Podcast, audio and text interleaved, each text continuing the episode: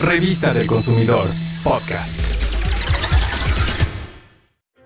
En 1987, la Comisión Mundial para el Ambiente y Desarrollo de las Naciones Unidas hizo un llamado para crear una carta que tuviera los principios fundamentales de un desarrollo sostenible. Sin embargo, fue hasta 1997 que se formó la Comisión de la Carta de la Tierra y hasta junio de 2000 salió a la luz. La Carta de la Tierra contiene 16 principios para impulsar un movimiento global cuyo fin es que prospere toda la vida en la Tierra mediante el desarrollo sostenible. El primero de esos principios es el respeto y cuidado de la comunidad de vida. Aceptar que el derecho a poseer, administrar y utilizar los recursos naturales conduce hacia el deber de prevenir daños ambientales y proteger los derechos de las personas, pues los frutos y la belleza de la tierra se deben preservar para las generaciones presentes y futuras.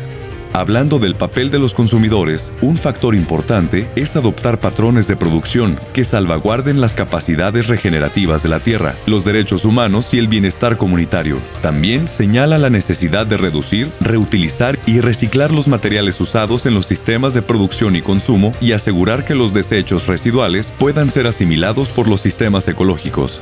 También indica como principio impulsar el estudio de la sostenibilidad ecológica y promover el intercambio abierto y la extensa aplicación del conocimiento.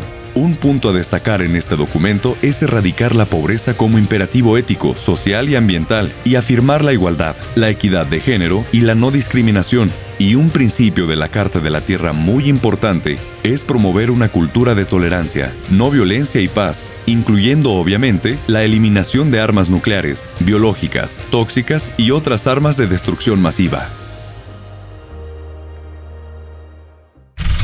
Revista del Consumidor, podcast.